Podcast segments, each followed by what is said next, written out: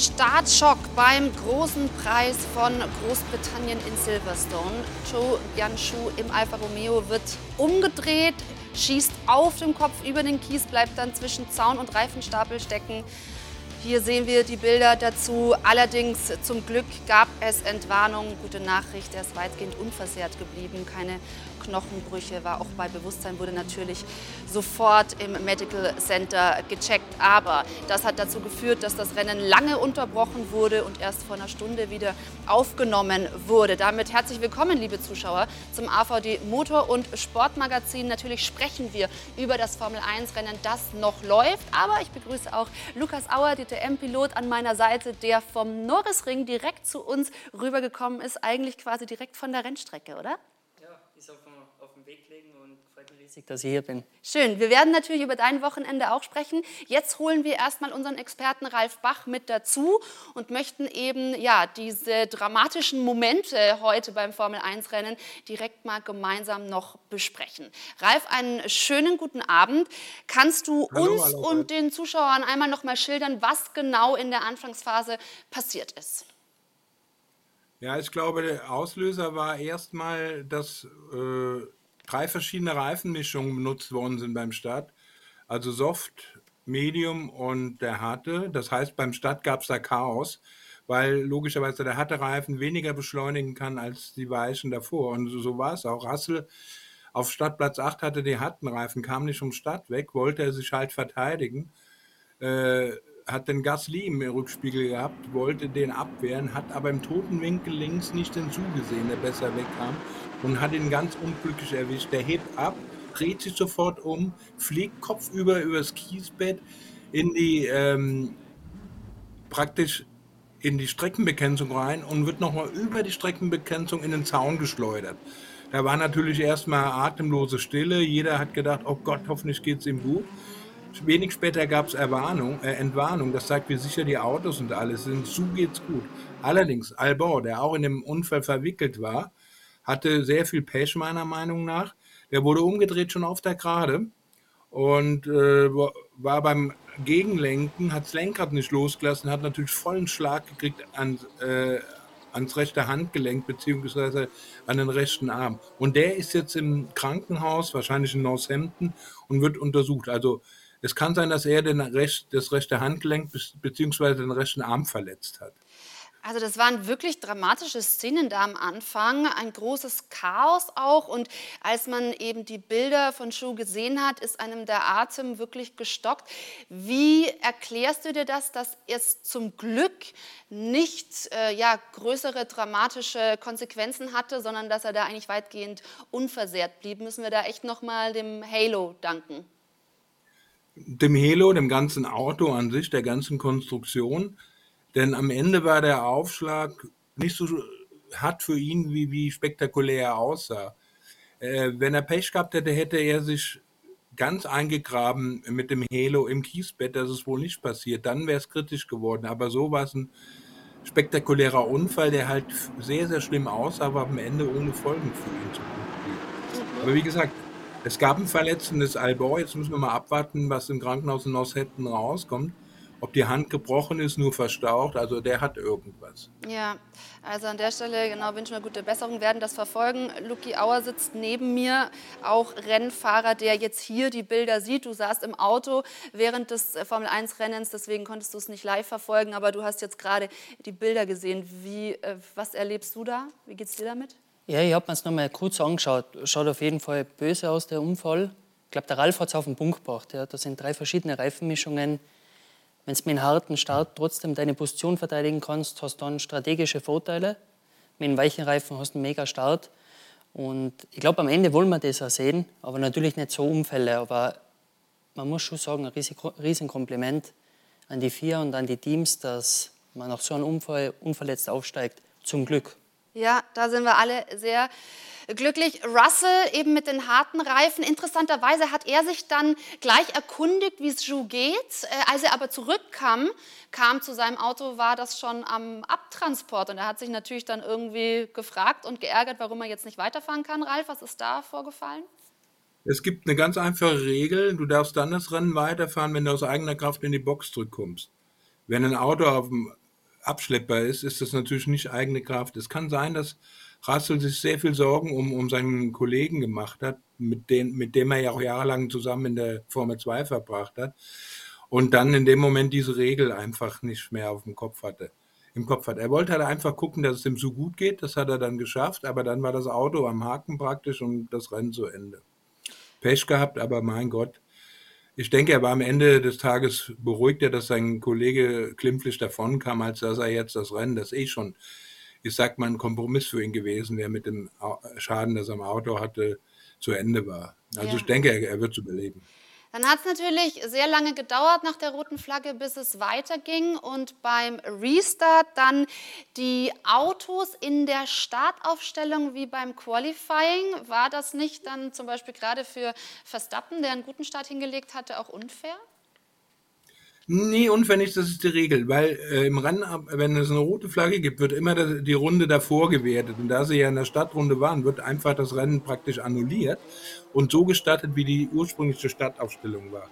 Also man könnte sagen, den Start hat hat den in dieser Form gar nicht gegeben. Das heißt, die sind dann ursprünglich wieder zurück auf die ihre Startaufstellung vor dem Rennen und ja, das war Pech für Verstappen. Glück für seins, aber so ist es halt mal. Die Regel sagt das und äh, das weiß jeder und da hat auch keiner jetzt schwer gemotzt oder so. Das ist eben Pech gewesen und so ist es. So, jetzt läuft das Rennen in Silverstone ja noch. Wie sieht es denn aktuell aus, Ralf? Wir werden dich dann am Ende auch noch mal reinschalten, um dann das Rennen final zu analysieren. Aber gib uns doch mal den aktuellen Stand und vor allem auch den Zuschauern noch mit. Ja, ich glaube, Ferrari hat gerade Leclercs Rennen geopfert weil Sainz und Hamilton hinter ihm sind reingekommen, haben die roten, die Supersoft, äh, also die Softreifen aufgezogen, Leclerc, haben sie auf den Hatten vorne gelassen, der, der verhungert da. Also dessen Rennen haben sie gerade ruiniert. Haben sie super gemacht wieder, toll. Italien wird beben. Hamilton ist in Lauerstellung, sogar Perez in Lauerstellung kann noch gewinnen. Da ist der Zeiger wieder auf Null gedreht und Leclerc wird wahrscheinlich kochen. Oh je. Und Hamilton vielleicht sogar äh, Chancen auf einen weiteren Heimsieg. Und vor allem äh, nenn uns mal gerade den aktuellen Stand der deutschen Fahrer. Für Mick könnte es ja gut laufen. Er ist im Moment in den Punkten als Zehnter super gefahren. Er muss das Ding eigentlich nur nach Hause fahren jetzt und dann hat er den Punkt. Vettel ist siebter. Ich glaube, der war nicht in der Box. Der hat auch sehr alte Reifen. Der wird auch verhungern. Äh, ja, mal gucken. Magnussen ist jetzt Achter mit besseren Reifen. Da haben sie Mick keinen Gefallen getan. Ja, jetzt schauen wir mal. Also wie gesagt, äh, Glück für Ferrari kann es sein, dass Perez jetzt mit den Supersoft äh, hinter Hamilton hängt und vielleicht äh, die Zeit kostet, die äh, Ferrari braucht. Aber wir haben noch neun Runden, also normalerweise kann Leclerc mit den Reifen das nicht nach Hause fahren. Wahnsinn. Also Ralf, du verfolgst die Schlussphase für uns. Wir holen dich ja. dann gleich nochmal mit dazu und werden uns jetzt einmal der DTM zuwenden. Danke an der Stelle. Bis dahin. Tschüss. Tschüss. Luki. Sieg am Nürburgring. Tschüss. Passt. Die Ansage nehmen wir direkt mal mit. Aber ja, äh, Silverstone heute tatsächlich hat eigentlich alles Mögliche mitgebracht. Ne? Also turbulentes Rennen, soweit. Ja, sehr, sehr. Ähm, bei uns am Norrisring ist auch aufgegangen. Gestern war es brutal. Äh, heute war es eher ruhiger aber war, war ein schwieriges Wochenende für mich. Ja, weil du es eben, ja, da haben wir die Überleitung schon. Also äh, chaotisch war es ja am Samstag auch in der DTM mit enorm vielen Crashs, Crashs mit Ausfällen. Ich würde gerne einmal kurz auf deinen äh, ja, Gesundheitszustand zu sprechen kommen, denn du bist mit Schmerzen ausgestiegen nach dem Qualifying. Was genau ist vorgefallen und wie hast du dich wieder schnell fit bekommen? Ich habe die falsch verstanden. Ich habe gedacht, wir, wir sind schon bei Norrisring. Ähm, nein, ich habe gestern in, in Quali 1 ich die Reifen aufgewärmt und mir ist irgendwas eingeschossen in den Genick und ich habe nicht mehr nach links schauen können. Norrisring sind nur Linkskurven, also war auf jeden Fall gut. Äh, ist aber keine Ausrede, deswegen ist unser Wochenende nicht schief gegangen. Aber das hat tatsächlich, äh, irgendwas habe ich am Genick. Ich muss also mir morgen, Blockade? Ja, so eine Blockade, ja. Ich muss mich morgen untersuchen lassen. Aber zum Glück war mein Trainer da. Äh, der hat mir auf jeden Fall freimassiert und hat da einen, einen guten Job gemacht. Aber wie gesagt, das ist, äh, gilt nicht als Ausrede für dieses Ja, Wochenende. aber trotzdem ähm, fand ich das dann bemerkenswert. Also du wurdest dann relativ rechtzeitig wieder fit. Wie ist das gelungen über Physiotherapie, oder? Am Ende hat es Adrenalin hilft. Weil nach dem Qualifying kann ich noch, also ich habe gar nicht atmen können. Dann hätte ich echt gedacht, okay, da ist vielleicht was Schlimmeres. Aber dann haben wir die ganze Zeit rumgeknetet und, und wie gesagt, ich habe einen Top-Trainer, der, der weiß genau, wo man da hingreifen muss, wie man, wie man jemanden wieder hinbringt, speziell in der Kürze der Zeit. Und äh, deswegen ist das gegangen.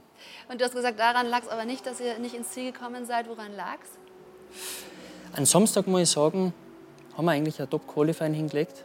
Äh, wir waren als Mercedes an sich nicht schnell genug. Und deswegen war der fünfte Platz, würde ich sagen, sehr gut.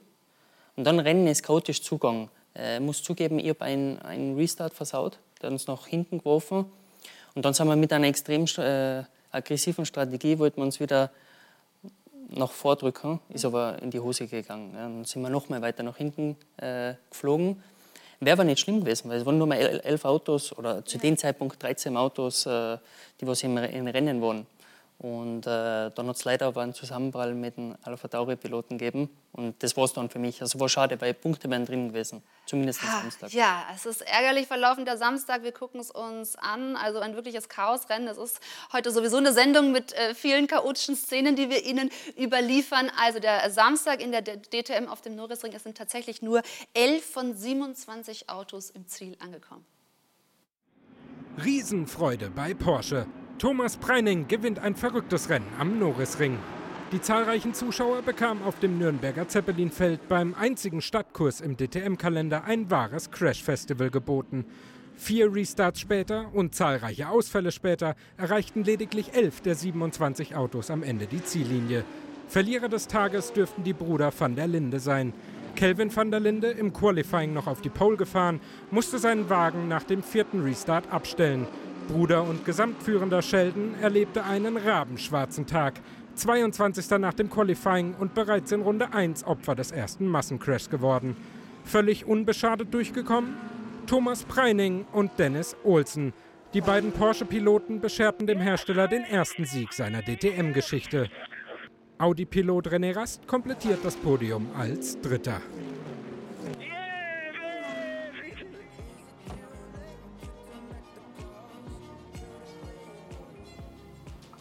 Also die zwei Porsche-Piloten profitieren, aber Luki, mal ganz ehrlich, wie konnte das denn so chaotisch werden? Also sind ja schon in der ersten Runde alle losgefahren, als gäbe es keinen Morgen. Ja, bei uns ist schon, man muss sagen, das, das Qualifying ist so wichtig. Das heißt, da sind so viele Leute frustriert nach dem Qualifying. Und äh, der Norrisring ist unser einziger Straßenkurs. Und ich glaube, wir waren einfach als Fahrer teilweise, manche haben es riskiert, haben es darauf angelegt. Und das, das geht nicht am Straßenkurs. Wir sind zu viele Autos, und am Ende waren einfach viele Zwischenfälle wegen Aggressivität. Ja, und es gab tatsächlich auch Kritik aus dem Fahrerlager. Gehst du da mit, dass man sagt, okay, die Driving-Standards müssen da irgendwie nochmal angepasst werden oder man muss halt eine andere ja, äh, Anforderung da auch schaffen, damit es eben nicht so eskaliert? Ja, schaut, dann heute war ein ruhiges Rennen, ja, extrem ruhig. Ähm, aber ich glaube, gestern am Ende, es gibt für 10, die Top 10 kriegen Punkte da muss drinnen sein. Ja? Und, und, speziell in der Meisterschaft muss Punkte machen. Das heißt, wenn du da auf B15 oder so bist, da, da sagst du, okay, hopp oder drop. Aber ich glaube, gestern haben wir es übertrieben. Und ich glaube, ohne dass wir irgendein, äh, nur mehr Drivers Briefing gemacht hätten, wäre es heute ruhiger geworden, weil das war ein bisschen zu viel des Guten. Also es gab eine Ansage? Ja, es gab eine Ansage. Aber ich glaube, oh, auch die Fahrer haben es gewusst, äh, äh, dass wir es übertrieben haben. Okay, wie ärgerlich ist es dann für dich? Also Ayan Güven ist dann dir eben reingefahren und somit, ja, du hast gesagt, eigentlich hattest du eine gute Pace, hast dir mehr erhofft. Ja, wie ärgerlich ist dann so ein Samstagsverlauf? Bitter, bitter, aber am Ende des Motorsports, ja, dass, dass da mal einer reinfährt oder dass du eine Kollision hast, das, das gehört dazu. Da bleibt da keiner, das, das passiert jedem in der Saison. Aber es ist echt bitter, weil du, es war eh so hart für uns, äh, wie der vorher gesagt hat, als Mercedes. Und dann denkst du, jetzt hole ich mir die paar Punkte und dann gibt es einen Crash auch noch. Das komplette Auto war kaputt. Also war, war eine harte Nummer. So, damit war dann der Sonntag deutlich ruhiger, was das Fahrverhalten betroffen hat. Aber es ging auch nicht so aus, wie du dir das erwünscht hast. Wir gucken mal drauf. Also DTM am Norrisring, das Rennen von heute. Einen schöneren Geburtstag kann man sich wohl kaum vorstellen. Philippe Frager an seinem Ehrentag mit Sieg Nummer 1 in der DTM. Bereits im Qualifying zeigt der 27-Jährige, dass das sein Tag wird und fährt auf Pole. Von Start bis Zieleinfahrt dann ein völlig ungefährdeter Sieg des Brasilianers bei einem Rennen, das kaum an das Chaosrennen vom Vortag erinnert. Mirko Bortolotti übernimmt durch seinen zweiten Platz die Führung in der Gesamtwertung, auch weil der bisherige Spitzenreiter Sheldon van der Linde auch an Tag 2 nicht warm wird mit dem Norrisring. Komplettiert wird das Podium wie am Vortag auch durch Audi-Pilot René Rast auf Platz 3, der damit auf einen Punkt an Sheldon van der Linde aufschließen kann. Lokalmatador Marco Wittmann wird Vierter. Alles, was jetzt noch zu sagen bleibt, Happy Birthday, Philippe Fraga. Von uns natürlich auch an dieser Stelle. Für Luki Auer war dann Platz 13 nur drin, trotzdem noch bester AMG-Pilot. Insgesamt sind es jetzt 29 Punkte Rückstand auf den Führenden. Wie groß empfindest du den Rückschlag? Eig eigentlich ist eh rein von den Punkten her was gar nicht so schlimm. Also es hat nicht nur mich getroffen, sondern auch Sheldon van der Linde und und und, weil der, der Rückstand ist nicht viel größer geworden und, und das ein Rennsieg. Also das ist alles überschaubar. Was eher, was mich zu nachdenken bringt, dass wir äh, vielleicht unsere Chancen ein bisschen zu wenig nützen, zumindest für die erste Saisonhälfte. Wenn wir das umsetzen können für die zweite Saisonhälfte, dann glaube ich wirklich, dass wir Wörtchen um den Titel mitreden. Wenn wir weiterhin die Chancen leichtfertig wegschmeißen, wird es schwierig für uns. Äh, das muss man ehrlich sagen. Ja, aber du bist natürlich gut drauf in dieser Saison, das merkst du wahrscheinlich selbst auch. Ähm, eben, was braucht es dann noch? Also liegt es hauptsächlich am Auto und an dem, was man draus macht? Ich würde sagen, wir haben Speed, was das Wichtigste ist, weil wenn äh, du brauchst einfach Speed, dass du in Qualifying vorne stehst, aber dann die ganzen Kleinigkeiten drumherum, ja, da, damit nehme ich mich aber auch rein. Also ich sehe das als Team, ja, dass man das dann einfach, wenn wir, wenn wir gestern eine Chance haben, dass wir Fünfter werden können, dann muss Fünfter werden. Ja, das kannst du nicht weghauen. Und äh, da nehme ich aber das ganze Team inklusive mich in die Pflicht und deswegen glaube ich, passt jetzt ganz gut, dass wir jetzt eine Sommerpause haben. Weil ich glaube, wir haben viel zu aufarbeiten und ich habe die besten Leute um mich herum. Also ich bin mir sicher, wenn wir das einmal analysieren, verstehen und dann umsetzen, dass wir, dass wir, dass wir bärenstark zurückkommen. Ja, vor allem Ralf Bach, unser Experte, hat schon angekündigt, also Nürburgring muss es knallen. Ähm, jetzt warst du auf der Jagd nach dem Grand Slam, sagt man so, was ja wirklich nicht vielen gelungen ist, eben bei den vier deutschen großen Rennstrecken äh, zu gewinnen. Dass dir das jetzt nicht gelungen ist an diesem Wochenende, schmerzt das? Ich war ja Sekunde. Ich hätte mich über ein paar Punkte hätte mich mehr gefreut. Aber äh, wäre schön gewesen. Generell, am Norrisring zu gewinnen, ist, glaube ich, eines der schönsten, äh, schönsten Sachen für, für einen DTM-Fahrer. Ist unser Saisonhighlight, ist ein Straßenkurs. Da geht es rund, wie wir gestern gesehen haben, gehört aber auch dazu. Das macht ihn so speziell. Und äh, ist für mich, um ehrlich zu sein, auch für mich ein Riesenhighlight. Ja, und wir erinnern uns natürlich an die letzte Saison, was da zum Saisonfinale auf dem Norrisring passiert ist, gerade mit Maximilian Götz, den wir übrigens gefragt haben zu dir, der sich einmal eben über dich als Fahrer, aber auch als Mensch sehr schön äußert. Ja, Lucky ist ein äh, ganz feiner Kerl. Wir haben damals äh, DTM zusammen angefangen, 2015. Und er ist ein absoluter Racer, hat einen super Speed. Und ich glaube, dass der Lucky auch eine gute Saisonhälfte schon hatte oder einen guten Start in die Saison. Er hat eigentlich da weitergemacht mit seinem Ingenieur, wo er letztes Jahr aufgehört hat, nämlich sehr, sehr stark. Und äh, an ihm muss man sich äh, messen. Also er ist wirklich einer von den schnellsten Mercedes-Fahrern. Und äh, ich meine, am Ende sind alle im Team sehr gut. David macht einen guten Job als Rookie. Und ich glaube, wir ergänzen uns ganz gut. Die Mischung aus erfahrenen Fahrern. Ich bin ja schon mittlerweile der Oldie im Team, ja.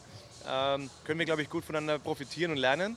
Und ich glaube, wir haben ein gutes Line-up und äh, das Team macht einen super Job. Also ich glaube, äh, die Saison ist noch lang und ich glaube, da kommt noch einiges auf uns zu. Und äh, ich hoffe, dass wir auch bald das erste Podium feiern können. Ja, ja, du, der Lugi, äh, wenn ihr wüsstet, ne?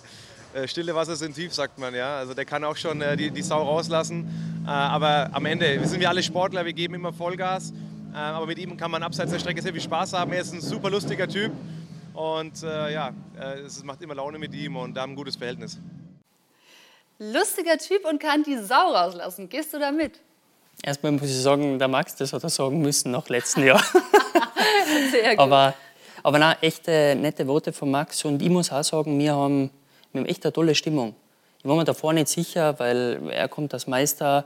Äh, ich habe ein mega letztes Drittel gehabt letztes Jahr, aber wir haben die richtige Einstellung. Wir versuchen das Auto, das beste Auto hinzustellen oder rein zu entwickeln und auf der Strecke machen wir unseren Rest aus. Und, und so gehört es. Und auch der Max ist ein cooler Typ und äh, kann auch die Sau rauslassen. Ja, das klingt ja aber wirklich nach mehr Harmonie als Konkurrenz. Ist das so? Nein, ist voll Konkurrenz, aber zum richtigen Zeitpunkt. Auf der Strecke, da, da wird der mir irgendwo dagegen schieben und auch ich, ich ihn. Aber äh, abseits der Strecke, und das ist das Richtige, versuchen wir, dass wir, dass wir das beste Auto hinbekommen. Und, und so soll es sein, weil ich glaube, wenn es dann ein Politikum wird, sogar außerhalb von der Strecke, dann ist fürs Team eher kontraproduktiv. So, jetzt hast du schon gesagt, Sommerpause, die tut euch allen gut. Und dann, wie soll es in deinem Sinne weitergehen? Was erwartest du? Wie ich schon gesagt habe, wenn wir, wenn wir rein die Performance, den Speed aufrechterhalten können, das reicht, der ist gut genug. Äh, aber dann, dass wir unsere Chancen besser nutzen. Ja? Also wie ich davor gesagt habe, wenn es fünf, wenn es heute der fünfte Platz ist, dann müssen wir den mitnehmen. Ja? Und, äh, aber, aber glaub, du hast den Anspruch, die Meisterschaft zu gewinnen, oder? Ja, aber ich glaube, du brauchst nicht jedes Rennen zu gewinnen. Ja. Wir hätten äh, zum Beispiel in Imola oder Norrisring hätte es für uns nie im Leben für einen Sieg gereicht, ja. weil wir einfach als, als Mercedes generell nicht stark genug waren im Vergleich zu den anderen Herstellern. Aber das ist nicht schlimm. Du musst dann einfach die Punkte mitnehmen und früher oder später geht es dann wieder um Sieg und dann musst du halt den auch mitnehmen. Und ich glaube, das ist wirklich unser, unsere Hausaufgabe, dass wir an was, was wir dann immer brauchen für die Situation, dass wir da on point sind und, und einfach das, das ausnutzen. Wir freuen uns auf alle Fälle, dass du da bist, direkt also von der Rennstrecke zu uns ins Studio gekommen. Das ist aller Ehren wert und natürlich weiterhin viel Erfolg. Aber, liebe Zuschauer, wir sprechen hier auch gleich nochmal über die Formel 1. Das Rennen in Silverstone ist in den letzten Zügen und wir werden gleich nochmal mit Ralf Bach, unserem Experten, sprechen und dann auch nochmal alles zum Startchaos, zu den dramatischen, ja, ersten Runden. Hier sehen wir Schuh nochmal, der sich überschlägt und dann äh, über ja, das Kiesbett auf umgedrehtem Auto dann schlittert. Wir können auch gerade noch mal vermelden, dass Carlos Sainz das Rennen in Silverstone, den großen Preis von Großbritannien, gewonnen hat vor Perez und Hamilton und werden das gleich nochmal im Detail analysieren. Also bleiben Sie bei uns. Ralf Bach ist dann zugeschaltet. Lukas Auer bleibt hier bei uns im Studio und wir haben viele Informationen für Sie im AVD Motor- und Sportmagazin. How you guys doing? This place is so special. I mean, we, we've had um, such a, a filled crowd already from Thursday. This is the best crowd we get to go and see through the whole year, and it's such an honor for us to, to represent um, the Union Jack and represent all of you. I, I, hope we can do a good job for them today, and uh, we'll be getting in everything. Lewis Hamilton vor seinem Heimrennen in Silverstone und er hat Wort gehalten, zumindest ist er aufs Podium gefahren. Den Sieg hat Carlos Sainz im Ferrari geholt vor Sergio Perez. Luki Auer ist nach wie vor bei uns im Studio, DTM-Pilot, der an diesem Wochenende auf dem Norrisring zugange war. Und wir wollen jetzt das Formel-1-Rennen, das vor wenigen Minuten zu Ende gegangen ist, gemeinsam mit unserem Experten Ralf Bach analysieren, mit dem wir schon mal geschaltet haben zu Beginn und dieses Startchaos analysiert haben. Jetzt, Ralf, nochmal Hallo. Was hat sich denn auf den letzten Runden des Rennens noch getan? Das war so spektakulär, es kam ja nochmal ein Safety Car, weil der Ocon mit seinem Alpine mitten auf der Strecke parken musste und dann mussten die Safety Car aktivieren und dann ging das Chaos wieder los. Leclerc, äh, wo, äh, Ferrari hat Leclerc draußen gelassen, alle anderen dahinter, also sprich Hamilton, Perez, Alonso kam und Sainz vor allen Dingen kamen rein, haben diese super, die, weißen, die weiße Reifenmischung von allen gekriegt und Leclerc musste mit den harten, älteren Reifen halt sich verteidigen, was unmöglich war. Also ich verstehe nicht, was Ferrari da gemacht hat. Man, ich bin mal gespannt, wie sie das erklären, aber grundsätzlich könnte man sagen, wer die Ferrari-Strategieabteilung zum Freund hat, der braucht wirklich keine Feinde mehr. Die haben alles mhm. gemacht, um Leclerc das Rennen zu versauen. Ich verstehe es einfach Ja, Wahnsinn. Luki. Und ich meine, der, der in, in, der WM auf Schlagdistanz mehr oder weniger zu verstappen. Richtig, es geht um die WM-Punkte. Deswegen, äh, Lukas, kannst du das wahrscheinlich auch nicht nachvollziehen oder fragst dich, was da die Strategie von Ferrari sein soll. Denn das trifft ja jetzt Leclerc wirklich bitter im WM-Kampf. Ja, vor allem der Verstappen, der hat heute Probleme gehabt. Das wären äh, geschenkte Punkte gewesen. Und ich glaube, die müssen sie an der Nase fassen. Und ich glaube, also, die haben ein ähnliches Thema, wie, wie ich bei uns angesprochen habe. Wenn es deine Chancen nicht nützt, gegen die Kombination Verstappen-Red Bull, dann fressen die die auf. Also die müssen jetzt, die müssen jetzt wirklich ihre sieben Zwetschgen beieinander haben, sonst wird das nichts. Also heute verschenkt und du hast äh, Max Verstappen, den äh, WM-Führenden, angesprochen. Welche Probleme hatte der Ralf? Äh, irgendwas mit dem Auto. Äh, er scheint sich am Unterboden irgendwas kaputt gefahren zu haben. Er hat, egal auf welcher Reifenmischung, er hat gesagt, das Auto untersteuert, übersteuert. Ich habe keinen Grip. Also das war eine richtig krumme Gurke, die er da fahren musste. Es spricht für ihn, dass er bis zum Schluss mit dem Messer zwischen den Zähnen gekämpft hat. Es ging bei ihm zwei Runden lang in einem knallharten Fight mit Mick Schumacher um siebten oder achten Platz. Er hat alles dafür getan, die sechs Punkte statt die vier mitzunehmen. Und so wird man halt Weltmeister. Wenn es mal nicht läuft, trotzdem noch das Maximale rauszuholen. Das hat er heute getan. Also am Ende genau durchgebissen auf Platz 7 dann gelandet und Mick Schumacher, dem können wir hier mal ganz offiziell herzlich gratulieren, denn er hat seine ersten Formel 1 Punkte heute eingefahren. Ralf, da wird eine Riesenlast von seinen Schultern fallen, oder? Ja, wobei ich glaube, äh, die Last ist uns schon, der Knoten, wie man so schön sagt, der mentale ist geplatzt. In Kanada, als er im Regen wirklich ein super Qualifying hingelegt hat, als er schneller war als sein Teamkollege und als er in den Punkten liegend einfach ausgefallen ist, weil das Auto schlapp gemacht hat. Aber das hat ihn, glaube ich, mental so befreit, dass er sagt, okay, jetzt könnt ihr mich mal alle. Ich habe gezeigt, dass ich es kann und das hat man Silverstone gemerkt, dass er befreit aufgefahren ist und das beste Rennen seiner Formel-1-Karriere bisher abgeliefert hat. Ich meine, Günther Steiner hat gesagt, ein Schwalbe macht noch keinen Sommer, aber hm. er hatte ja schon wieder Probleme im Qualifying, indem man ihm das Lenkrad falsch eingestellt hat. Das heißt, äh, er hat das selbst erklärt, dann hast du gerade im Regen überhaupt keine Chance. Das Auto untersteuert Linkskurven, übersteuert bei Rechtskurven, aber umgekehrt, dann hast du keine Chance. Das heißt, Haas hat versäumt, seiner Schwalbe das richtige Futter zu geben. Das heißt, für Mick ist alles optimal gelaufen. Er hat nicht nur einen Punkt gemacht, sondern vier und ich denke, so kann man weitermachen. Ja, vor allem, weil eben die letzten Probleme nicht aufgrund seines Fahrvermögens ähm, da vorherrschten, sondern eben, weil dann auch auf Mechanikerseite eben Dinge falsch gemacht wurden, sage ich mal. Ähm, aber trotzdem, Lukas, nochmal als Rennfahrer, wenn diese allgemeine äh, oder wenn die Öffentlichkeit so darauf pocht, dass du endlich Punkte einfährst, wenn dann auch schon Druck von allen Seiten, selbst vom Teamchef auf dich äh, einprasselt, wie ist die Situation dann einzuschätzen für Mick, dass er jetzt eben endlich mal so einen Befreiungsschlag geschafft hat? Ich glaube, der Ralf hat wirklich was gesagt. Da, äh, das kenne ich aus meiner eigenen Karriere. Am Anfang, wenn du neu in einer Saison startest, dann bist, dann bist du total frei. Dann kannst du abliefern. Aber dann, ich glaube, in dem Stadium, wo der, wo der Mick eventuell war, ich will da nichts sagen, aber dann machst du so viel Eigendruck. Ja, und, und die Öffentlichkeit, jeder sagt Punkte, Punkte, Punkte. Und ich glaube, dann kommst du aber irgendwann in ein Stadium rein, wo du sagst, jetzt ist mir alles egal. Ja? Und dann wird es auch, auch wieder gefährlich, also gut. Mhm. Ja? Und ich gebe da an Ralf recht. Ja? Schon in Kanada hat man Potenzial gesehen oder richtig Potenzial gesehen. Und deswegen freut es mich riesig. Und ich glaube, als Rennfahrer muss man immer schauen, dass man entweder richtig frei ist oder dass man wirklich das ausblenden kann, weil dann äh, kann man sein, sein Talent 100%, äh, 100 ausschöpfen.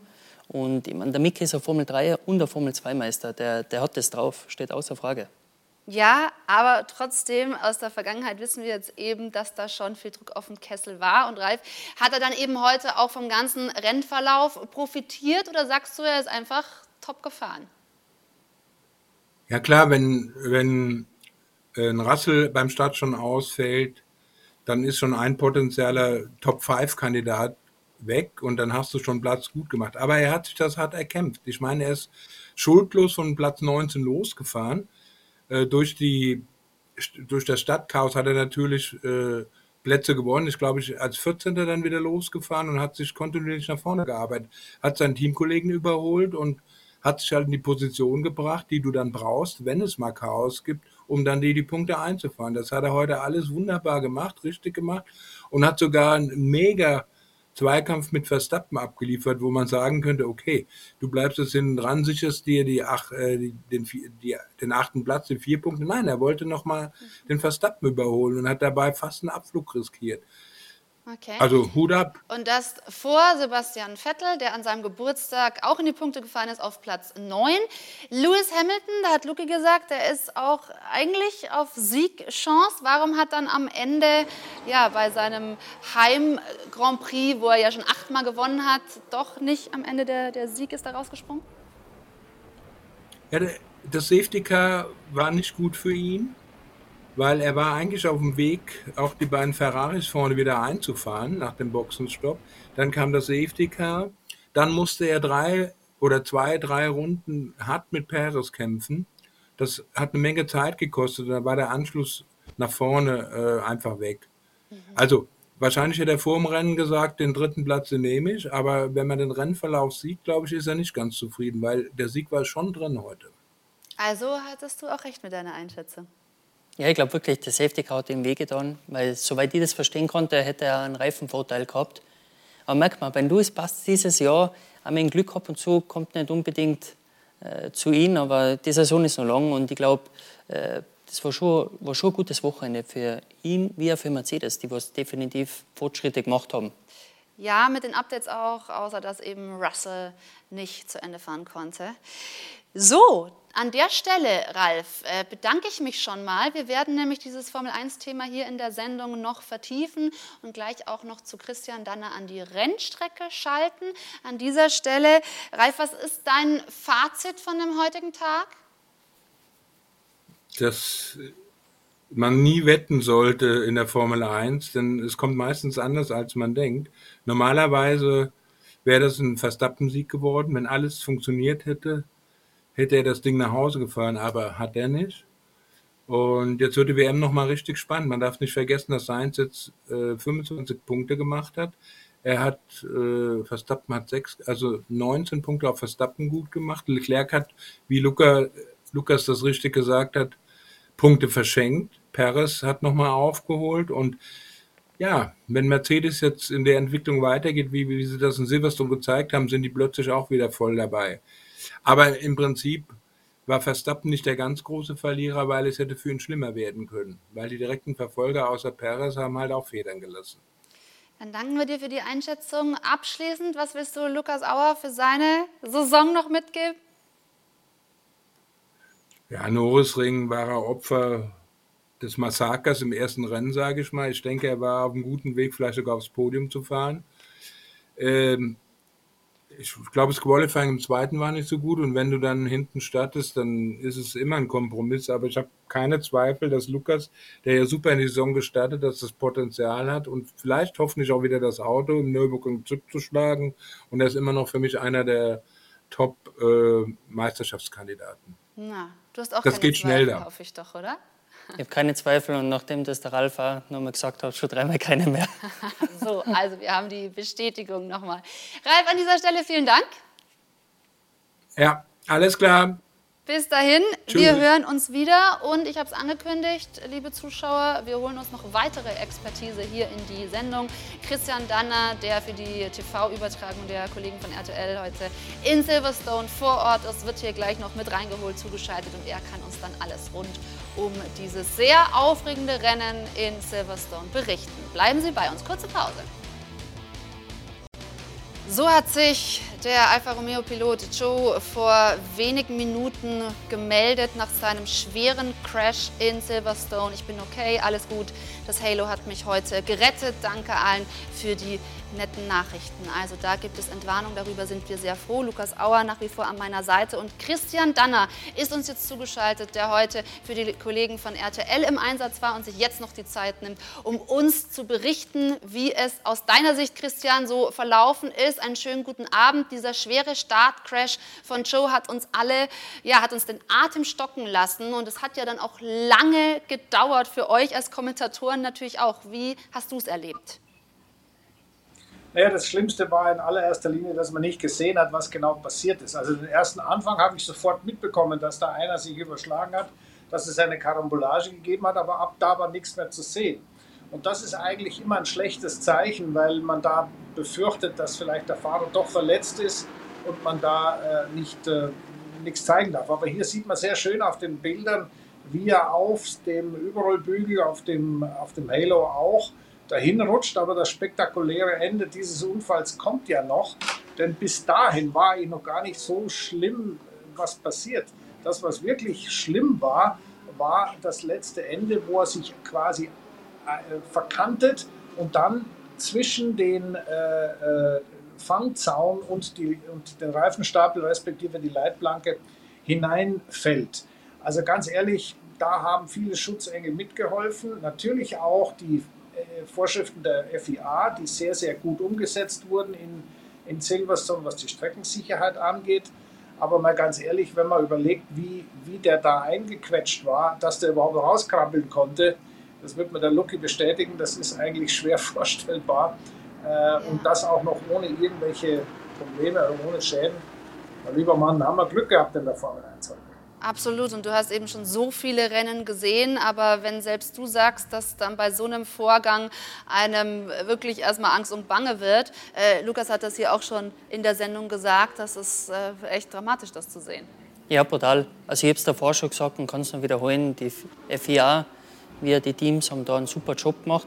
Und wo, wo man so Angst hat, wenn jemand über die Reifenstapel drüber fliegt, weil dann die Reifenstapel, die sind genauso hingestellt und, und genauso viele, dass sie, dass sie das machen, was sie machen sollen. Aber dann, wenn du da drüber fliegst, das, äh, dann ist wirklich Schluss mit lustig und deswegen, da waren auf jeden Fall ein paar Schutzengel ja. unterwegs.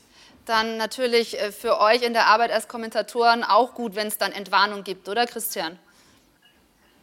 Ja, natürlich, das ist eine große Erleichterung. Ich meine, ich kenne das Gefühl ja als Fahrer, äh, wenn man im Cockpit sitzt und äh, immer eigentlich nur hofft, äh, hoffentlich kommt jetzt irgendwann der Funkspruch, dass es dem gut geht. Ähm, das ging dem Walter Bottas genauso und als dann so die ersten Sachen durchgetröpfelt sind, wo man gehört hat, äh, der ist eigentlich okay, dann war man schon alle sehr beruhigt und ich muss aber sagen, als ich es dann auch wirklich gesehen habe in der Wiederholung, wie der da geflogen ist, wo der gelandet ist, das war schon, da habe ich schon zweimal schlucken müssen. Also das war nicht ohne. Ja. So, und dann war das Rennen danach aber auch noch recht turbulent. Viele Geschichten, die es dazu auch nicht ohne. Auch nicht ohne. Ähm, ich würde gerne mit dir auf Ferrari einmal blicken. Carlos Sainz hat das Rennen gewonnen, aber Leclerc, der muss sich ja wahnsinnig ärgern über die Strategie. Ralf Bach war uns zugeschaltet, meint, es eigentlich unvorstellbar, was Ferrari da mit seinem Fahrer gemacht hat. Wie hast du es gesehen? Ja, zwei große Fehler, zwei Kardinalfehler, die man bei Ferrari gemacht hat. Erstens, dass man Leclerc nicht gleich vorbeigewunken hat an Sainz, sondern dem Sainz immer nur während des Rennens gesagt hat, fahr ein bisschen schneller, dann geht schon irgendwie. Und eigentlich sich dann nur mit einem frühen Boxenstopp für Sainz rausgemogelt hat. Das war schon mal die erste wirklich katastrophale Entscheidung. Leclerc ist der Mann, der Verstappen näher kommen kann in der WM. Leclerc ist der Schnellere, der Bessere und vor allem auch der einzige WM-Kandidat, den Ferrari hat. Da gibt es kein Drumherum, hätte man gleich erledigen sollen. Das war während des Rennens. Im, während der Safety-Car-Phase hat man auch doppelt falsch entschieden. Erstens mal, dass man nicht Leclerc sofort reinholt und ihn mit frischen Reifen wieder rausschickt. Das war klar, dass es einen Sprint geben wird zum Rennende hin und dass man da nur mit frischen, weichen Reifen eine Chance hat. Und der dritte Fehler war, selbst als der, der zweite begangen war, hatte man noch einen dritten gemacht, indem man ihn nicht in der zweiten Runde reingeholt hat. Der hätte noch kommen können. Es war noch Luft, dass er reinkommt, weil das Safety Car länger draußen war, äh, auch mit der, mit, der, mit der Rückrundung der Fahrzeuge und so weiter. Also da hat man schon in dieser letzten Phase dem Leclerc eigentlich fast mutwillig die Punkte und den Sieg genommen.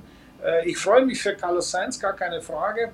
Aber äh, nüchtern betrachtet hat Ferrari hier einmal mehr gezeigt, wie man es nicht macht, wenn man die WM gewinnen will. Und der Red Bull hat sich in gesamter Breite hundertprozentig totgelacht. Mhm. Allerdings, ja, Max Verstappen äh, ist eben auch nicht da gelandet, wo er landen wollte. Auf Platz 7 hat sich einen harten Fight mit Mick Schumacher gegeben. Und jetzt, Christian, ist es tatsächlich soweit. Wir können Mick gratulieren, der seine ersten Punkte geholt hat in der Formel 1. Was sagst du dazu? Ja. Ja, Halleluja. Ich meine, endlich ist es passiert. Ich meine, dass er irgendwann mal Punkte macht, war eh klar. Er ist jetzt einer von 349 Fahrern in der Geschichte der Formel 1, die mal Punkte gemacht haben. Also sozusagen ist Mick Schumacher und ich sind jetzt also Clubmitglieder. Das ist schon mal sehr schön. Welcome to the club.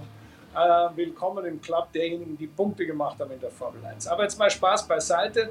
Ähm, er hat das nötige Glück auf seiner Seite gehabt diesmal, äh, indem er erstens natürlich wahnsinnig profitiert hat davon, dass einige schnelle Autos, die normal vor ihm gefahren wären, ausgeschieden sind, überhaupt nicht ins Ziel gekommen sind.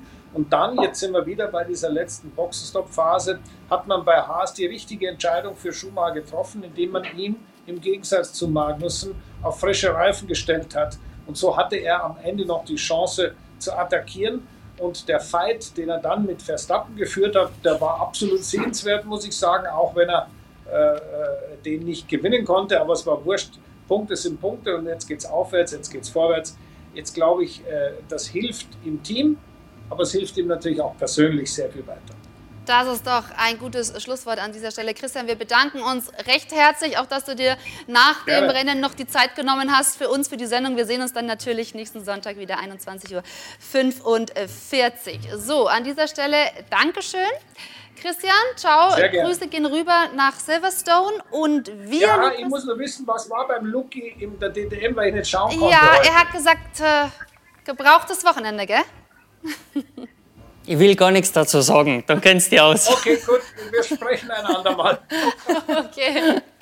Alles klar, tschüss euch. Ciao. ciao. Ciao, ciao. Mach's gut.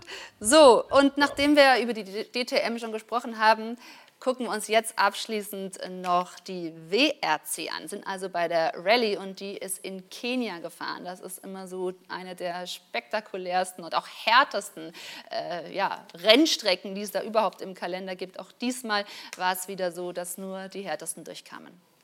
Die FIA Rallye WM 2022 wird Ihnen präsentiert vom Toyota GR86. Die Safari Rally Kenia, ein außergewöhnlicher Event. Mit Bildern wie aus einer Naturdokumentation. Für die besten Rallyefahrer der Welt eine Riesenherausforderung. Extrem tiefer Sand, Spurrillen, lose Felsbrocken. Einzigartig. Und endet mit einem Vierfach-Triumph für Toyota, wie vor 29 Jahren. Vor allem, weil die Konkurrenz versagt, genauer deren Technik. Wie beim Sardiniensieger Öt Tenak. Da bricht im Hyundai gleich auf der zweiten Stage der Schaltknüppel ab. Tja, so wie es aussieht, brauche ich jetzt eine Automatik. Ein Automatikgetriebe hätte auch dem Weltmeister von 2019 Öt Tenak am zweiten Tag nichts gebracht. Denn da versagte die Kardanwelle ihren Dienst an seinem Hyundai i20. Und auch am abschließenden Sonntag wird Tänak trotz schneller Zeiten zum dritten Mal von der Technik aus der Rallye geworfen. Diesmal ist die Servolenkung hinüber. Auch Teamkollege Thierry Neuville ist betroffen. Zuerst werfen ihn Motorprobleme zurück, dann repariert er unterwegs die Lichtmaschine und dann setzt er sein Auto nach einer Wasserdurchfahrt an einen Baum. Die Chance aufs Podium ist damit futsch. Auch Hyundai-Youngster Oliver Solberg kämpft immer wieder mit Motorproblemen und der Luftfilter macht ständig zu. Die Folge für den 20-Jährigen? Er bleibt auf der 14. Prüfung hilflos im tiefen Sand stecken. Das Auto fährt einfach nicht. Doch nicht nur die Hyundais leiden, auch die Pumas von M-Sport. So muss Adrien Fourmont nach einem Reifenschaden, der auch die Aufhängung und die Antriebswelle zerstört hat, sein Auto abstellen. Ähnlich ergeht es Teamkollege Gus Greensmith, der aber den Schaden beheben kann, dabei aber 13 Minuten verliert. Doch am nächsten Tag kommt es noch schlimmer und der junge Engländer rollt seinen Ford Puma aufs Dach. Damit ist auch für ihn Feierabend. Craig Breen, zuletzt Zweiter auf Sardinien, erleidet einen Reifenschaden, der die Lenkung beschädigt. Am Folgetag gibt die Antriebswelle den Geist auf. Auch Rekordmeister Sebastian Loeb wird Opfer der Technik. Erst kokelt es im Motorraum und der 48-Jährige ist raus an Tag 1. Tags darauf gibt die Servo an seinem Ford Puma auf. Von all diesen gravierenden Mängeln bleibt Toyota unbehelligt. Lediglich Reifenschäden wirbeln die interne Reihenfolge durcheinander. Weltmeister Ogier verliert wegen eines Platten die Führung und wird Vierter. Auf Platz 3 und damit wieder auf dem Podium der Vorjahreszweite Takamoto Katsuta. Platz 2 wie schon in Portugal für den Waliser Elvin Evans, aber über allen strahlt der junge Finne Kalle Rovanperä. Der 21-Jährige steuert seinen Toyota Yaris clever, besonnen, cool und schnell zu seinem vierten Sieg in dieser Saison. So wird man Weltmeister. Ich muss schon sagen, das war die härteste Rallye, die ich jemals gefahren bin und wir müssen uns einfach beim gesamten Team bedanken. Alle vier Autos vorn, ohne große Probleme, das stärkste und schnellste Auto. Die FIA Rallye WM 2022 wurde Ihnen präsentiert vom Toyota GR86. Ja, spektakuläre Bilder, wie immer bei der Rallye, aber in Kenia noch mal mehr. So, Lukas, du hast Sommerpause. Was steht dann an für dich? Erstmal den Nacken wieder auf Vordermann bringen? Ja, genau. Also wie gesagt, ich muss morgen mal zum Doktor schauen. Wir haben das jetzt. Hast du jetzt Schmerzen? Ja, schon. Ich glaube, wenn das Adrenalin, das letzte Adrenalin ist jetzt auch noch weg. Ah. Ähm, aber ich weiß nicht, was ich habe. Ich habe sowas, um ehrlich zu sein, noch nie gehabt. Und äh, ist ungut, weil bei uns äh, das Genick, das wird am härtesten belastet durch die G-Kräfte. Also da, da willst du eigentlich nichts haben, obwohl ich auch nicht jammern möchte, weil wenn ich Nee, die, so Motor, das nicht verstanden. die MotoGP anschaue, ja, was die aufführen, äh, dann, dann brauchst du nicht da rumjammern. Du sollst natürlich fit sein für den Rest der Auf jeden Fall. deswegen gute Besserung an der Stelle. Und dann im Sommer, was, äh, wie gestaltest du es jetzt? Bis dann Genau. Es stehen eigentlich nur Rennen an, Notschleifenrennen sowie das legendäre 24-Stunden-Sparrennen. Äh, fre- Freue mich wirklich sehr. Super, dann weiterhin viel Erfolg. Wir sehen uns hoffentlich wieder. Immer schön, dich hier im Studio zu haben. Danke. Jetzt, liebe Zuschauer, dranbleiben. Es geht weiter live mit Darts. Basti und Robby übernehmen und wir sehen uns dann in einer Woche wieder 21.45 Uhr zum AVD Motor- und Sportmagazin wie gewohnt. Machen Sie es gut, tschüss und dranbleiben.